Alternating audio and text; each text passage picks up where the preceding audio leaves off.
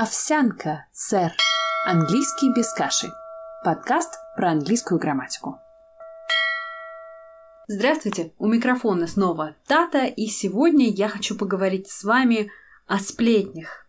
А точнее не о самих сплетнях, хотя тема довольно интересная, а о том, при помощи каких грамматических конструкций нужно правильно сплетничать по-английски. Ведь значение сплетен трудно переоценить. Некоторые ученые всерьез полагают, что у нас мозг развился именно потому, что наши предки много и с чувством сплетничали. Давайте развивать наш мозг дальше и учиться говорить. А он сказал, что вы не придете, а вы взяли и пришли. А она говорит, что ее муж симпатяга. А они говорят, что вы говорите, что мы говорим. Да, сегодня мы будем говорить о косвенной речи и о согласовании времен. Конечно, это две разные темы, но, как правило, с согласованием времен мы сталкиваемся именно в косвенной речи, поэтому я буду давать вам их сегодня вместе, в таком коктейле Джеймса Бонда. Итак, косвенная речь и согласование времен. Взболтать, но не смешивать. Полетели. Если для вас словосочетание «косвенная речь» ни о чем не говорит, то давайте вспомним. Есть прямая речь. А ну-ка встань и подойди ко мне. А есть косвенная. Она сказала, чтобы я встал и подошел. То есть это пересказ чьей-то реплики. Проблема в том, что довольно часто косвенная речь бывает связана с другой темой, а именно с согласованием времен. Так как главное предложение часто бывает в прошедшем времени. Главное предложение – это то предложение, которое вводит пересказ. Например, он сказал. Они говорили. Он всегда утверждал. И так далее. Эти главные предложения, после которых будет какой-то пересказ чужой речи, как, например, что вы придете, что он хороший человек, что они ничего об этом не знают. Эти главные предложения в прошедшем времени. И получается, что наша косвенная речь отягощается и усугубляется тем, что необходимо согласовать времена. И вот здесь как правило, возникает большой вопрос, потому что если с тем, что такое косвенная речь, более или менее все понятно, ведь косвенная речь есть и в русском, то что такое согласование времен – это вопрос и очень важный. Давайте разбираться.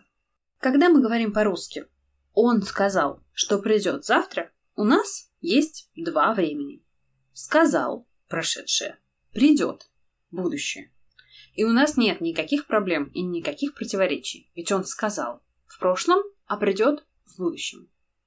В английском так не работает. Вы не можете сказать «он сказал в прошедшем, что придет в будущем», потому что главное предложение «сказал» оказывает очень сильное влияние на второстепенное, на косвенное предложение. И в нем время должно быть согласовано с главным. Он сказал исключает возможность будущего времени и заставляет говорить не о будущем, а о своеобразной конструкции, которая называется «будущее в прошедшем». Он сказал, что он придет. Прошедшее и будущее по-русски, прошедшее и будущее в прошедшем по-английски. Это будет would вместо will. Аналогичным образом будет работать и настоящее время. Он сказал, что он знает этот предмет. Он сказал, что он знает прошедшее и настоящее по-русски, но в английском предложении главное предложение «он сказал» будет оказывать влияние на косвенное предложение, что он знает, и знает будет как бы делать шаг назад, из настоящего становясь прошедшим. Если вы раньше никогда не сталкивались с темой согласования времен, то вам, наверное, это кажется очень нелогичным, ведь он же знает этот предмет, ведь он же придет. Это с точки зрения русского и того, как мы понимаем времена. С точки зрения английского, главное предложение как бы утягивает вас во времени. И точкой отсчета становится не реальность, в которой вы находитесь сейчас, а главное предложение. И поэтому, если он сказал, что он знает, то правдой будет, он сказал, что он знал. Тогда, когда он говорил, одновременно с этим он и знал. Поэтому у нас будет два прошедших. Он сказал, что он придет. Он сказал, что он придет тогда. И поэтому это было будущим для того момента, когда он говорил. Соответственно, в нашем пересказе это уже не будущее, а будущее в прошедшем.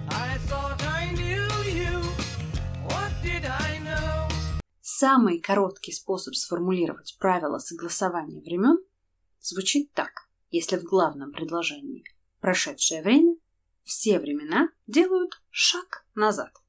Давайте посмотрим, что такое шаг назад на конкретном примере.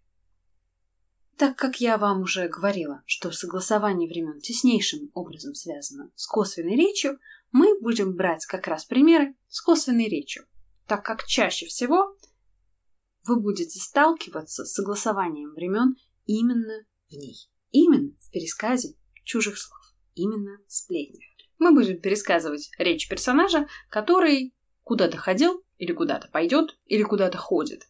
Я буду давать вам сначала его реплику как бы в прямой речи, а потом мы будем вставлять ее в косвенную, где главным предложением будет he said, он сказал, и глагол главного предложения в прошедшем времени. Значит, все времена будут делать шаг назад. И мы будем как раз смотреть, что это за такой шаг назад и как его делает каждое отдельно взятое время. Итак, первая реплика. I go there. I go there. Я туда хожу. Он сказал, что он туда ходит. По-английски. He said that he went there. Настоящее сделало шаг назад и стало прошедшим. Он сказал, что он ходил туда, если переводить дословно. He said that he went there. Теперь в прямой речи будет I went there. Я ходил туда. Нам нужно сказать он сказал, что ходил туда. И наше прошедшее время I went there должно сделать шаг назад. Вопрос на засыпку. Чем становится прошедшее время, когда оно делает шаг назад? Прошедшее время становится прежде прошедшим, о котором мы с вами довольно подробно говорили. Оно превращается в past perfect. Had и причастие. He said that he had gone there. He said that he had gone there. Следующее. В прямой речи. I've gone there. I have gone there. У нас present perfect. Куда приведет present perfect? Шаг назад. Шаг назад приводит present perfect тоже в past perfect. Внимание! Прошедшее время и present perfect при согласовании времен оба превращаются в past perfect. Поэтому he said he had gone there. He said he had gone there. Едем дальше. У нас в прямой речи теперь будет предложение I am going, и нам нужно будет сделать из него косвенную. Он сказал, что он идет. He said that he was going.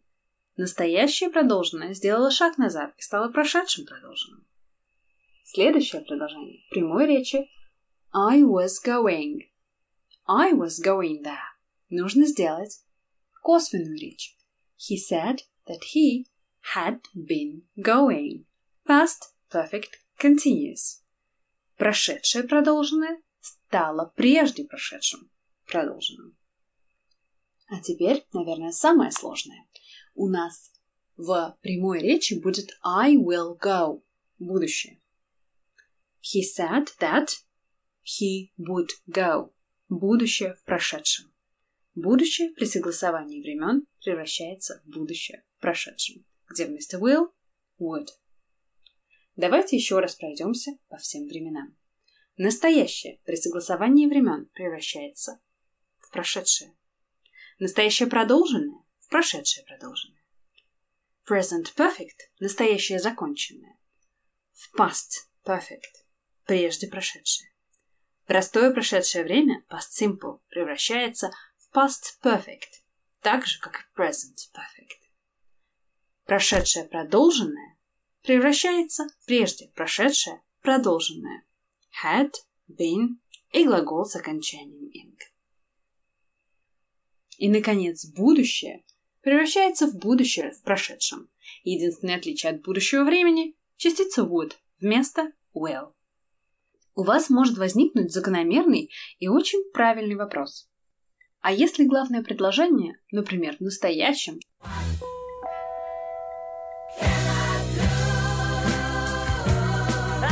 если главное предложение в настоящем времени, согласование происходить не будет. Поэтому he says he will come, он говорит, что придет, но he said he would come, он сказал, что придет. Если вы впервые сталкиваетесь с темой согласования времен, возможно, она вызывает у вас массу вопросов. И главное звучит примерно так «Зачем это все нужно?» Но поверьте, оно нужно. Потому что если вы не делаете согласование времен, вас могут совсем неправильно понять. На самом деле, согласование времен здесь и заканчивается. Есть времена, которые не переделываются, и есть конструкции, которые не переделываются. Так, например, past perfect, как вы понимаете, шагать назад уже просто некуда. Это прежде прошедшее время, отходить которому некуда. Позади пустота. Также отступать некуда, например, must. Must при согласовании времен должен будет оставаться must, потому что идти ему уже некуда. Таких примеров немного, но они есть. И, в общем-то, более или менее, как в случае с past perfect, интуитивно понятны. Подробнее об этих примерах я буду говорить на уроке. Ссылка на урок будет в описании. Главное не забывать делать. От шаг назад и попробовать потренировать косвенную речь самым простым способом. Вы берете любой текст на английском. Желательно, чтобы этот текст не вызывал сам по себе сложности у вас. Это может быть какая-то детская элементарная книжка. И вы просто переделываете все на время назад. Просто делаете это такой какой-то автоматической привычкой.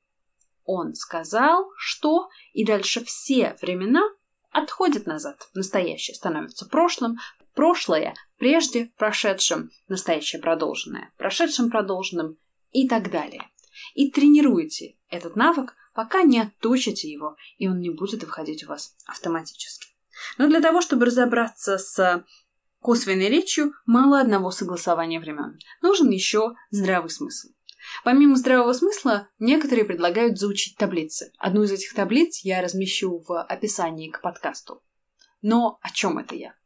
Смотрите, аналогичным образом с тем, как мы переделываем прямую речь в косвенную по-русски, когда у вас в прямой речи «я», «я», разумеется, превращается в «он» или «она». «Мы» превращается, разумеется, в «они». «Они» никуда не может превратиться. Третье лицо так и остается третьим лицом они. Так же, как по-русски вы заменяете все местоимения, личные, указательные. То же самое вы делаете и по-английски. Это будет становиться тем, завтра будет становиться следующим днем. Но главное – это ваш собственный здравый смысл, которому не нужны никакие схемы. А если вы не знаете какие-то слова, то схема в описании. Давайте возьмем немного примеров. He is our friend. Он наш друг. Он сказал, что он наш друг. He said that he was our friend. We've been waiting for you for so long. Мы ждали тебя так долго. Они сказали, что ждали меня так долго. They said that they had been waiting for me for so long. Также вполне возможно, что местоимение, которого они ждали, было не я, а, например, он или она. В зависимости от того, какой у вас контекст. Поэтому, если это был ваш вариант, все прекрасно. Поехали дальше. My boss was very strict at first. Мой начальник был очень строг поначалу. She said that her boss had been very strict at first. Следующее предложение. You must do your homework every day. Учительница сказала, и дальше переделываем. The teacher said that I must do my homework every day. Потому что здесь must должен, и оно не меняется. She is listening. Она сказала, что она слушает. She said she was listening. Она сказала, что слушала. Другой интересный момент относительно косвенной речи заключается в том, а что же делать, если у вас вопрос? И это очень важная часть сегодняшнего урока. Вопросы в косвенной речи. Пункт 1. Если в косвенную речь необходимо переделать вопрос, то порядок слов в нем будет прямым, то есть как в утвердительном предложении. Это правило почему-то забывают абсолютно все. Еще раз. Если в косвенной речи у вас вопрос, порядок слов прямой. То есть, например, Where is my cat? He asked where his cat was. Мы сделали согласование времен и выпрямили порядок слов, сделав его таким, каким он был бы, будь это предложение утвердительным. Еще раз. Where is my cat? Где моя кошка? Вопросительный порядок слов, где глагол, а потом подлежащее. Is cat.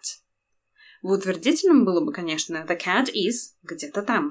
И именно такой порядок слов нам нужен. Плюс не забываем о согласовании времен. Раз прошедшее время, то и никаких is в предложении быть не должно, и все is должны стать was. Получается, he asked where his cat was. He asked where his cat was. Why are you crying? He asked me why I was crying. He asked me why I was crying. Where do you live? Where do you live? He asked me where I lived. Прямой порядок слов. Плюс не забыть осуществить согласование времен, если это нужно. Может быть, что не нужно? Да, конечно. She wants to know where I live. She wants to know where I live. Главное предложение в настоящем времени, и никакого согласования времен делать не надо.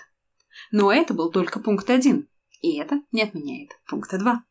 Пункт два Самый интересный. А что же делать, если в вопросительном предложении, которое нужно сделать косвенным предложением, нет вопросительного слова?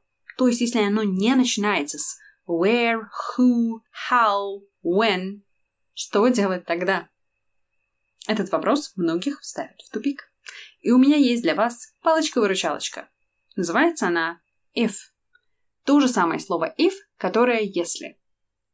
Вы ставите его на место вопросительного слова. И получается примерно так. Are you listening to me? Это общий вопрос. То есть ответ на него «да» или «нет». В этом вопросе, естественно, нет вопросительного слова. И если нам нужно этот вопрос переделать в косвенную речь, то мы берем if и ставим его на место вопросительного слова. Получается He asked me if I was listening. He asked me if I was listening. Или такое предложение. Will you marry me? He asked me if I would marry him. Он спросил, выйду ли я за него замуж. Согласование времен – прямой порядок слов, потому что речь идет о косвенном вопросе, и вместо вопросительного слова у нас стоит if. Если для вас эта тема не нова, тема переделывания вопросов косвенные предложения, то вы наверняка знаете еще одно слово, это слово weather. И если вы его знаете, я горжусь знакомством с вами. Да, оно тоже есть. If и weather в данном случае синонимы, и вы можете использовать любое из них по настроению. А если вы не хотите учить еще одно малопроизносимое слово и слышите слово weather впервые и не можете понять, чем оно отличается от погоды, забудьте об этом, вы не видели людей в черном. Ну, собственно, кажется, на этом все. Дополнительные упражнения и обратную связь от автора курса по этой и другим темам вы сможете найти на сайте английскийбескаши.рф. Всего вам доброго!